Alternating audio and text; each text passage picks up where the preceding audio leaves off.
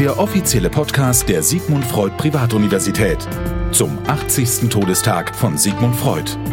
Jetzt im Gespräch mit Professor Dr. Norbert Finch. Herzlich willkommen, Professor Dr. Norbert Finch. Ähm, wir stellen Sie vor als einen ausgewiesenen Fachmann der amerikanischen Geschichte mit besonderem Schwerpunkt auf der Geschichte der Sexualitäten. So ist es. Und auf den Plural lege ich auch Wert. Das äh, habe ich mir gemerkt. Deswegen möchte ich auch einen guten Eindruck machen und habe daran auch gedacht bei der Vorstellung. Wenn man sich mit amerikanischen Sexualitäten beschäftigt, beschäftigt man sich äh, auf kurz oder lang auch mit Sigmund Freud. Da kommt dann so der Zusammenhang mit unserem Podcast hier. Zwangsläufig, weil ähm, Freudsche Lehren und das, was von Freud in den Vereinigten Staaten popularisiert, verbreitet worden ist, einen tiefen Eindruck gemacht hat, vor allem auf die Generation der 60er. Der 60er. Und äh, jetzt fangen wir gleich mal, äh, Amerik also amerikanische Geschichte und Psychoanalyse. Wir fangen jetzt an mit den Klischees. Oder ich würde gerne anfangen mit den Klischees. Zum Beispiel mit dem Klischee, dass es äh, eine Absprache gibt unter New Yorker Psychoanalytikern, die auf keinen Fall mehr Woody Allen als ihren Patienten aufnehmen wollen, weil der Mann einfach durchtherapiert ist und auch jetzt ja in dem Alter ist. Aber das sind natürlich die Bilder, die man hier in Europa hat. Ähm, die äh, Amerikaner, die eigentlich aus dem Überfluss heraus zum Psychoanalytiker gehen? Nun hat es in der Geschichte der amerikanischen Medizin schon immer eine Tendenz gegeben, nicht schulmedizinische Anwendungen zu suchen mhm. und äh, sich dafür zu engagieren. Das geht los mit der Schädelkunde, das geht los mit den Anfängen der Elektromedizin in den 20er Jahren, das mhm. geht weiter über die Homöopathie, die in den Vereinigten Staaten ganz anders aufgefasst worden ist als in Europa. Und sozusagen der Anschluss an die Homöopathie stellt die Psychologie und dann später die Psychoanalyse dar. Aber die Erfolgsgeschichte der Psychoanalyse in den USA ist äh, eigentlich beispiellos. Also so sehr etabliert, wie es in den USA ist, ist das, glaube ich, also soweit ich das abschätzen kann, in, in, in keiner anderen Region. Ja, ich habe neulich mit einer befreundeten Medizinhistorikerin äh, darüber gestritten und die, die war der Auffassung, dass vor allem das Vorhandensein einer großen, wohlhabenden jüdischen Bevölkerung mhm. in den Vereinigten Staaten mitentscheidend gewesen ist für die Verbreitung der Psychoanalyse in den USA. Und was sind die Besonderheiten? Also was sind so besondere Spielarten? Weil es wird sicher nicht das gleiche sein, ähm, zum Psychoanalytiker hier zu gehen, also hier in Deutschland, oder wenn man zum Psychoanalytiker in Amerika geht, in den USA. Naja, zum einen äh, ist von früh an die Tendenz da gewesen, die Therapie zu verkürzen. Also nicht, weil Freud das betrieben hätte, wirklich nicht. Aber seine Adepten in den USA haben doch sehr viel Druck gemacht, ähm, das ganze Verfahren zu verkürzen, um die Kosten zu reduzieren. Also es gibt bei Brill und bei anderen Leuten die Aussage, das könnte man auch in einem Jahr hinkriegen. Mhm. Das ist das eine. Das andere, es gibt eine relativ anfangs ein hoher Widerstand gegen Laien. Analyse. Okay, das müssen wir ein bisschen erklären. Also Laienanalyse heißt dann was in dem Fall? Heißt, dass Nichtmedizinerinnen und Nichtmediziner in der Lage kommen sollen, ähm, als Analytiker zu arbeiten. Da gab es einfach einen großen Widerstand. Da gab es in den Vereinigten Staaten einen großen Widerstand. Das hat eine Menge damit zu tun, dass die Tradition der Psychologie in den Vereinigten Staaten sehr viel stärker naturwissenschaftlich ausgerichtet war. Mhm und ähm, freudsche Lehren irgendwie quer dazu äh, standen und deswegen hat es länger gedauert, bis äh, die Laienanalyse in den Vereinigten Staaten akzeptiert war. Wobei Laienanalyse jetzt auch eigentlich äh, jetzt ein missverständlicher Ausdruck ist, weil es sind ja nicht wirklich Laien, sondern es sind ja ausgebildete Psychoanalytiker. Ja, das ist sehr unterschiedlich. Ähm, das ist heute so. Ja. Das ist aber in der Frühzeit der Laienanalyse nicht durchgängig der Fall gewesen. Da sind auch Fälle dabei, die äh, sich als Analytiker niedergelassen haben, die gerade mal selbst ihre Lehranalyse gemacht hatten. Das war's dann. Das war's dann. Ähm, Geschichten, habe ich mal gelernt, fängt man meistens am Anfang an. Ähm, äh, deswegen die große Frage. Also äh, das Bild, was wir auch eben schon so ein bisschen gezeichnet haben, gerade die 60er und auch die Intelligenz äh, aus den 60ern hat sich sehr der Psychoanalyse in den USA hingegeben. Was sind die Anfänge der Psychoanalyse in den USA? USA. Wie ist die Psychoanalyse überhaupt rübergekommen? Weil was ich weiß, ist, Freud war in London, das ist nicht die USA. Na, Freud ist ja erst 1938 nach London gekommen. Richtig, ja. Ähm, 1909 hat ihn G. Stanley Hall eingeladen, an die Clark-Universität zu kommen. Das war eine ähm, relativ teure private Universität mhm. im Osten der USA, weil der Präsident dieser Universität festgestellt hat, dass sein gesamtes Lehrpersonal und die besten Studierenden abgewandert waren nach Chicago. Und jetzt bestand die Gefahr, dass das Modell dieser Universität ökonomisch sich nicht mehr trägt. Okay. Daraufhin hat er überlegt, was können wir machen. Er selbst war Psychiater und hat gesagt, da machen wir hier jetzt mal eine große Veranstaltung zur Psychiatrie und hat Freud eingeladen. Was sehr früh ist, äh, 1909. 1909, ja. ja. Äh, da war von Freuds äh, Werken praktisch nichts übersetzt. Ähm, Freud ist dann auch gekommen nachdem es ziemliche Auseinandersetzungen um das Honorar gegeben hatte. Das war nicht am Anfang zu niedrig. Und dann hat er gesagt, nee, für das Geld komme ich nicht. Und dann haben sie ihm, ich glaube, 7000 Dollar oder so gezahlt. Mhm. Und dann ist er gekommen und hat fünf Veranstaltungen gemacht in, ähm, in, an der Clark University, ähm, die seine bisherigen Lehren zusammengefasst haben. Diese Vorlesungen sind auf Deutsch gehalten worden, sein Englisch war fast nicht existent mhm. und sind dann von der Universität übersetzt worden und sind ähm, verbreitet worden. Das war sozusagen der Anfang Freuds in den Vereinigten Staaten. Wenn man das jetzt mal historisch sieht, ähm, was passte? Also warum hat das so, ein, so, ein, so, ein, so ein, eigentlich so eine große Erfolgsgeschichte hervorgebracht? Ich meine, äh, fünf Vorträge in den USA, ich sage jetzt mal ganz ketzerisch, würde ich jetzt rübergehen und würde fünf Vorträge halten, ähm, wird das noch lange nicht dazu führen, dass daraus so eine Bewegung wird, die dann in den 60ern sehr, sehr, sehr stark war in den USA. Das ist verrückt, ähm, genau genommen, weil zunächst einmal Freuds Lehren gar nicht universitär oder in der Therapie besonders wichtig gewesen sind, sondern vielmehr in den Public Relations. Es gab einen Neffen Freuds in den Vereinigten Staaten, der ist der Urvater äh, der Public Relations, der wird auch der erste Spin-Doktor genannt. Okay. Und der äh, hat verschiedene Dinge gemacht. Er hat zum Beispiel versucht, äh, Frauen das Rauchen beizubringen. Äh, das war etwas, was äh, gar nicht populär war damals. Mhm. Und der hat sich aber dafür eingesetzt, dass Frauen mehr rauchen. Das hat er getan mit einem Trick, indem er ihnen gesagt hat, ihr müsst dünner werden. Wie werdet ihr dünner? Ihr müsst weniger essen. Wie kriegt ihr das hin, weniger zu essen? Dann fangt an zu rauchen. Und er hat diese Kampagne verkauft als Torches of Freedom. Oh. Fackeln der Freiheit. Ähm, der Mann war ein Phänomen. Die Tabakindustrie würde sich über so eine Kampagne heute freuen, ja. Ja, die, die hat das, die Tabakindustrie hat das mit angeschoben. Ja, das war, das ja, waren deren. Äh, er hat noch andere interessante ähm, Kampagnen gemacht, zum Beispiel eine Kampagne für Papiertassen. Und da hat er dafür geworben, indem er diesen Papiertassen eine Form gegeben hat, die irgendwie vaginal interpretiert werden konnte. Also er hat mit den Symbolen gearbeitet, die Freud ihm sozusagen geliefert hat. Er hat sich auch immer wieder auf Freud bezogen und berufen. Und äh, insofern hat äh, eine Marktform der Psychoanalyse, der herabgesetzten Psychoanalyse ähm, Fuß gefasst in den USA in den Public Relations. Das heißt, zuerst mal ist es überhaupt nicht eine wirkliche wissenschaftliche Diskussion gewesen, sondern einfach nur ein sehr, sehr cleverer Spin-Doktor, der den Leuten mit Marketingtechniken klargemacht hat, das ist jetzt das heiße Ding, was man haben muss. Er hat zwei Bücher geschrieben, 1900. 1922, 1928, die sich genau mit dieser Problematik beschäftigt haben. Was kann die Psychologie tun, um Massen zu manipulieren? Das wird auch ausdrücklich im Titel so genannt. Mhm.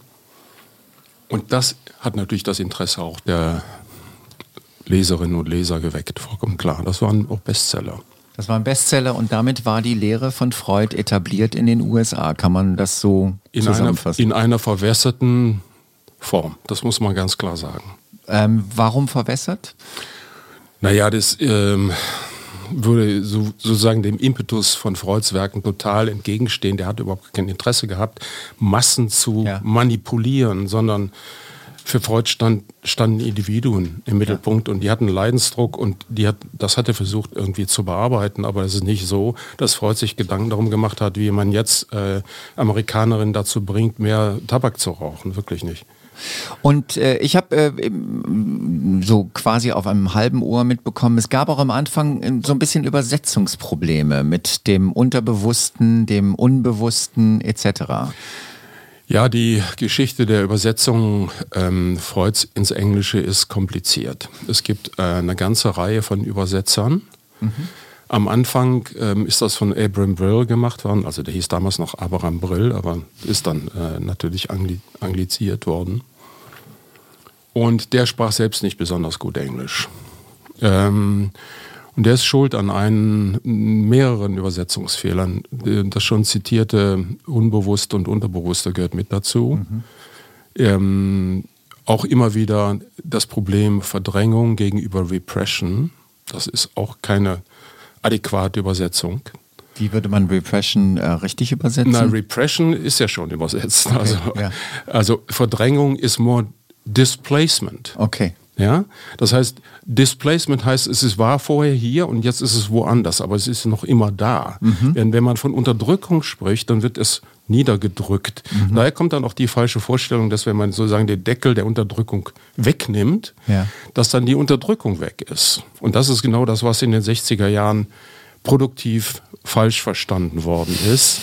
Nämlich man beseitigt, beseitigt die Unterdrückung und dann ist man frei. Dann ist man frei. Ähm was ich mir jetzt äh, vorstellen kann, gab es denn ein, eigentlich auch ein Feedback? Also ich meine, letztendlich eine falsche Interpretation der Lehre, die aber sehr populär geworden ist. Was ist davon zurückgekommen?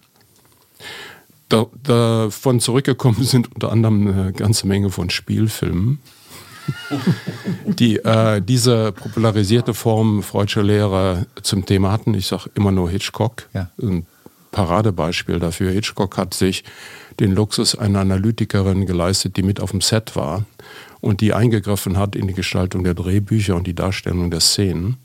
Filme wie Frenzy oder Psycho wären ohne die Mitarbeit dieser äh, Dame nicht möglich gewesen. Ähm, und da, wenn man die Filme sich ansieht, dann kann man schon sehen, was davon zurückgekommen ist. Also jede Menge äh, Symbolik, die scheinbar freudianisch ist, aber eben nicht gut passt. Okay, weil sie, weil sie dann auch wieder durch den amerikanischen Filter durchgegangen ist. Weil sie durch den amerikanischen Filter, den popularisierten amerikanischen Filter durchgegangen ist. Ne? Hm. Man muss auch sehen, dass die amerikanische Psychologie am Anfang sehr stark experimentell auch orientiert war, was auch eine gute Sache war. Ja. Aber das hat äh, unter anderem dazu geführt, dass also äh, Formen der äh, Therapie durch Sprache zunächst mal es schwer hatten, sich durchzusetzen. Okay. Wir sprechen mit Professor Dr. Norbert Finch, ausgewiesener amerikanischer Geschichtsspezialist mit der Betonung auf die Geschichte der Sexualitäten über 80 Jahre Freud Todestag zur Tagung der SFU Berlin. Und ähm, das Thema der Tagung ist der Einfluss von Freud heute, nach 80 Jahren Todestag. Wenn man sich jetzt das in der amerikanischen Geschichte anschaut, was ist heute der Einfluss von Freud in der amerikanischen Geschichte, in der amerikanischen praktizierten Psychoanalyse? Ich will Ihnen, glaube ich, ein ganz nettes Beispiel nennen. Ähm, der gegenwärtige amerikanische Präsident, dessen Namen ich mich scheue auszusprechen, ja, wir kennen ihn. ist Gegenstand einer, äh, einer psychoanalytischen Studie gewesen, wo ihm bescheidigt worden ist, dass er an einer narzisstischen Störung leidet. Ich will das gar nicht bestreiten, ich halte das für durchaus möglich, aber das ist natürlich geschehen auf der Ebene von Fernsehinterviews ja. und Reden, die, die er gehalten und gegeben hat. Das heißt, er ist nicht wirklich getestet worden mit, ja. Nee. Also das ist auch kein Verfahren. Das ist auch kein Verfahren, was in der Psychoanalyse möglich ist, aber es ist ähm, etwas, was zurückkommt. Ja. Und, und jeder kann was mit narzisstischer Persönlichkeitsstörung anfangen, egal was das jetzt ist. Ähm, und da kann man sehen, dass solche Ideen nach wie vor Wirkung haben. Kann man jetzt mal ähm, so ein bisschen provokativ sagen, ähm, 80 Jahre nach Freuds Tod, dass wir ähm, immer noch so einen großen Einfluss äh, von der Lehre von Freud äh, feststellen? Hat das auch viel damit zu tun mit der Popularisierung Freudscher Lehren in den USA?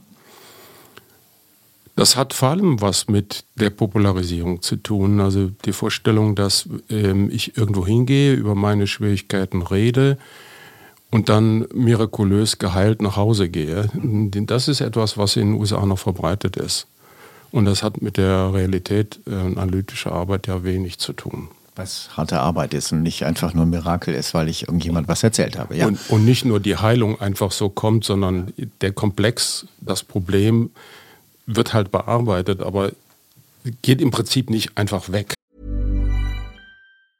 Many of us have those stubborn pounds that seem impossible to lose, no matter how good we eat or how hard we work out. My solution is PlushCare. PlushCare is a leading telehealth provider with doctors who are there for you day and night to partner with you in your weight loss journey. They can prescribe FDA-approved weight loss medications like Wagovi and Zepbound for those who qualify. Plus, they accept most insurance plans. To get started, visit plushcare.com slash weight loss. That's plushcare.com slash weight loss. Ja, ja. Und, äh, aber trotz allem, die amerikanische, äh, ja, wie soll man sagen, also das ist so dieses äh, Fame-Ding ähm, äh, hat aber dazu geführt, dass es heute immer noch so populär ist. Denken Sie an Marcuse. Okay. Herbert Marcuse lebt in den USA, äh, lehrt in Berkeley, ähm, ist überhaupt gar kein Psychoanalytiker, aber alles, was er schreibt, ist vom Geiste freudianischen Denkens durchflutet. Und das hat eine unmittelbare Auswirkung auf die gesamte politische Szene der 60er Jahre. Mhm.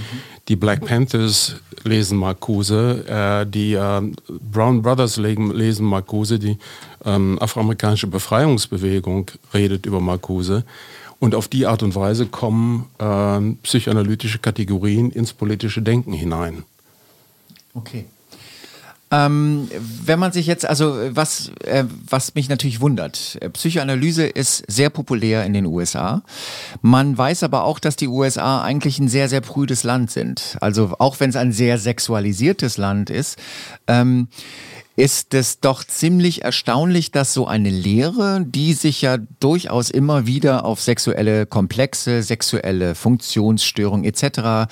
Ähm, äh, fokussiert, so erfolgreich geworden ist in den USA. Oder vielleicht gar nicht, weil es so schön ist, das unter dem Deckmantel. Das ist kein Widerspruch. Ja. Es gibt aus dem gleichen Jahr des ähm, Erstbesuchs Freuds und einzigen Besuchs Freuds in den USA eine Studie einer Ärztin, äh, Celia Marsher, mhm. die hat ihre Patientin nach ihren sexuellen Vorlieben und Praktiken gefragt. Das zählt heute zu den ersten Quellen der Auflösung der, des, des Brüden Amerika, mhm. äh, weil die Resultate absolut überraschend sind. Es ist vollkommen klar, dass die spätviktorianischen Frauen vollkommen anders gelebt haben, als das in der Presse und in den Filmen und so weiter. Ja porträtiert wird. Also es gibt einerseits diese Brüderie. Ich bin froh, dass Sie nicht gesagt haben, Puritanismus hat nämlich mit Puritanismus überhaupt nichts zu tun. Mhm. Aber es gibt auf der anderen Seite auch ähm, einen schon damals florierenden Markt der, also der Darstellung von sexuellen Handlungen ähm, in Filmen, in Literatur. Ja, es gibt die Unterdrückung dieser Filme und dieser Literatur. Es gibt einen riesigen Markt an sogenannten Stag-Filmen, also frühe pornografische Filme. Das hat es in dieser Massierung in Europa nicht gegeben. Also Pornografie ist auch damals schon überall. Mhm. Und ich glaube, dass das eine von dem anderen zehrt. Dass die Kontrolle äh, der sexuellen Praktiken und die, das Florieren von Pornografie zusammengehören. Insofern ist es gleichzeitig prüde und gleichzeitig nicht prüde. Prüde, also aber auch eine gewisse Faszination für das Thema und wahrscheinlich dadurch auch eine Faszination für eine Wissenschaft, die sich eigentlich primär mit diesem Thema be beschäftigt. Ja. So, 80 Jahre Freud tot. Resümee für Sie. Was ist heute das Wichtigste, was aus den USA ähm, von der Freudschen Lehre hier in Europa rüberkommt, beziehungsweise was können wir lernen von der amerikanischen freudianischen Szene? Ich weiß gar nicht, ob ich was von der lernen will. Ich glaube, was man nicht unterschätzen sollte, ist die Auswirkungen, die Freuds Theorien auf geisteswissenschaftliche Arbeiten gehabt haben, ob das in der Literaturwissenschaft ist oder in der Geschichte oder in anderen geisteswissenschaftlichen Disziplinen. Da ist es, äh, kann man sehr schön demonstrieren, dass äh, viele der grundlegenden Kategorien ähm, direkt aus Freuds Lehren stammen. Also der amerikanische Feminismus ohne Freud ist praktisch nicht denkbar. Okay. Das heißt eher ein gesellschaftlicher Einfluss nach 80 Jahren als ein wirklicher faktischer ähm, therapeutischer Einfluss, also oder ein äh, Einfluss auf die Therapie. Ja, ich kann zur Therapie nichts sagen. Ich bin ja kein Arzt, ich bin auch kein, bin auch kein Analytiker, aber ich kann sagen, dass die Auswirkungen, die es gehabt hat für äh, bestimmte Theorien, sehr, sehr nachhaltig gewesen ist. Frau Professor Dr. Kati Reboli, Direktorin der SFU von Berlin, ist auch mit in der Runde und äh, ich merke gerade, äh, Sie haben auch eine extreme wichtige Frage, offensichtlich. Es war jetzt so anregend und so viele neue Fragen und Ideen haben sich jetzt irgendwie, sind da jetzt aufgetaucht und eine brennt bei mir jetzt noch irgendwie. Also auch im Hinblick auf, wie die Übersetzung an sich die Lehre und Konzepte äh, verändern können. Zum Beispiel auch so etwas wie ein Konzept von Seele. Ne? Freud sprach ja vom Seelenleben oder das äh, englische Wort Mind. Es hat eine andere Qualität als die Psyche an sich. Also, das, also da ist die Frage, gibt es auch in der amerikanischen Mentalität, jetzt ganz verallgemeinernd gesagt, kann man das generalisieren, innerpsychische äh, äh, andere Qualitäten? Das glaube ich nicht, dass es innerpsychische andere Qualitäten gibt. Es gibt ähm, einen Kulturhistoriker, der darüber gesprochen hat, dass, ähm, dass die amerikanische kollektive äh, Seele, wenn man so will, auszeichnet, dass sie unstet sei. Dass sie nicht ortsgebunden ist, dass sie von einem Ort zum anderen zieht. Ähm, das sei das Ergebnis der Wanderungsbewegung der europäischen Einwanderer äh, von Osten nach Westen, äh, die dauernde Verdrängung der indigenen Bevölkerung und so weiter und so weiter. Also man könnte sagen, dass es vielleicht massenpsychologisch sowas gibt, das man ähm, so erklären könnte. Aber ich glaube, ähm, viel, viel wichtiger als die Frage Mind und Seele ist die Frage Trieb und Instinkt. Mhm. Ja? Also bei Freud steht halt in der Regel Trieb und übersetzt wird es in der Regel als Instinkt und das ist was vollkommen anderes. Ähm, und geht letztlich zurück auf Wilhelm Wundt, der einen starken Einfluss auf die Psychologie in den Vereinigten Staaten gehabt hat. Und geht auch auf, zurück auf äh, französische äh, Psychiater wie Janet, ähm, der auch äh, sehr stark mit Instinkten gearbeitet hat. Aber dadurch wird etwas biologisiert, was eigentlich nicht biologisch ist. Und das hat natürlich massive Auswirkungen auch auf die Auffassung, wie man Freud liest. Vielen, vielen lieben Dank, Professor Dr. Norbert Finch, für das sehr, sehr interessante Gespräch. Wir haben über viele Dinge gesprochen. Wir haben über Film gesprochen, wir haben über Pornografie gesprochen und wir haben vor allen Dingen über 80 Jahre Freud Todestag gesprochen. Und äh, es sei noch der kleine Hinweis äh, erlaubt auf die Tagung im September der SFU. Aus diesem Anlass ähm, einen wunderschönen Tag noch. Ich bedanke mich. Der offizielle Podcast der Sigmund Freud Privatuniversität. Eine Produktion der Podcast 1 GmbH.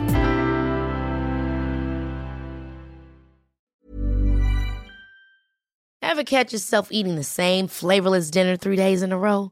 Dreaming of something better? Well, HelloFresh is your guilt-free dream come true, baby. It's me, Kiki Palmer. Let's wake up those taste buds with hot, juicy pecan crusted chicken or garlic butter shrimp scampi. Mm. Hello Fresh. Stop dreaming of all the delicious possibilities and dig in at HelloFresh.com. Let's get this dinner party started.